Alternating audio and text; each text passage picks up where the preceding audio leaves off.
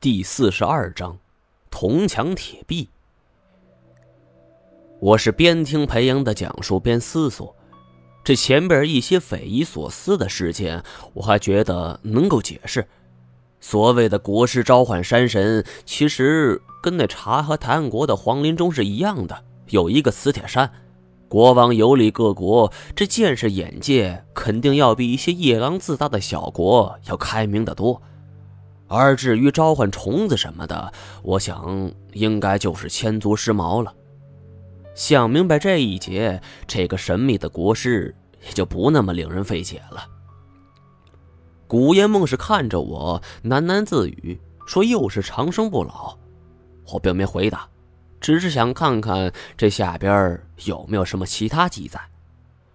哦，后边还有一点，呃，说是国师日夜操劳，后来死了。楼兰王非常伤心，嗯，就想办法召集了西域所有的巫师，想要复活国师，但是都没办法。哎，这后边还有一小段文字。他弯下腰去，鼻端都快撞上墙壁了，是伸出一根手指在墙壁上慢慢滑动，感受每一个字。直到五分钟后，他突然回过头来，手电光。从他的侧脸方向照来，显得整张脸都变得阴恻恻的，用一种极端恐惧的音调道：“我们都将死无葬身之地。”身处这种环境中，听到这么一句话，这任谁都会心底胆寒呢。但经历这么多风浪，也不至于马上被一句话给唬住。靠，这什么意思？你你说清楚点这这上面说，凡是擅入此地者，打扰了国师的灵魂，都会被神灵所迁怒。这闯入者的灵魂会被打入地狱，永世不得超生。不对，这超生不是佛家说法吗？这西域也信佛教？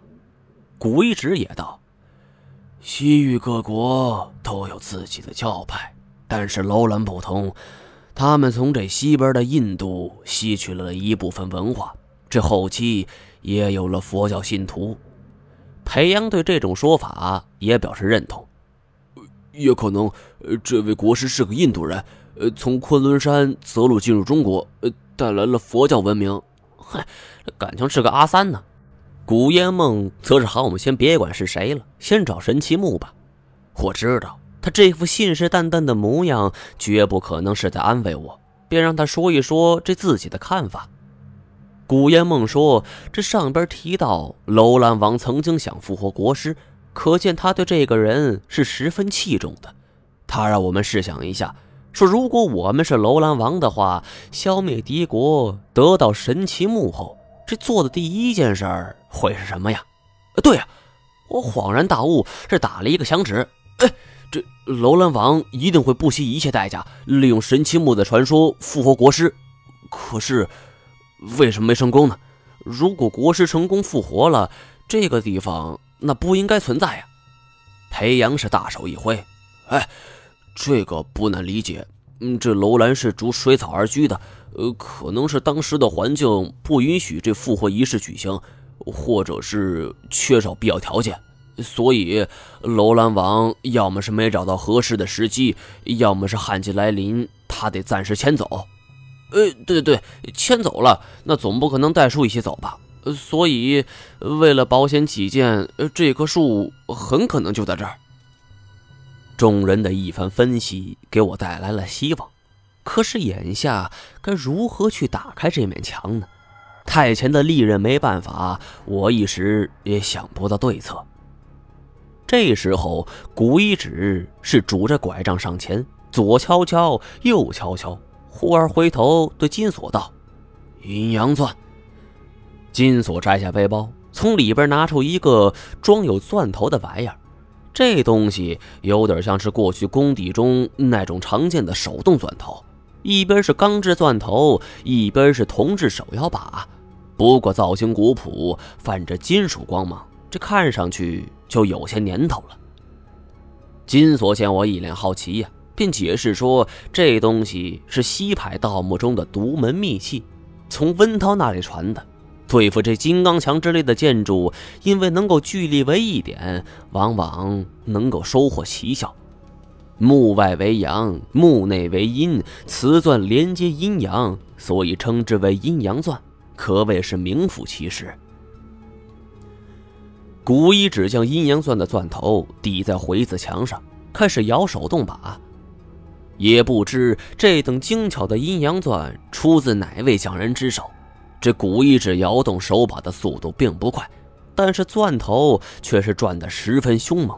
这不到一分钟，就已经钻入铜墙铁壁，大约一公分了。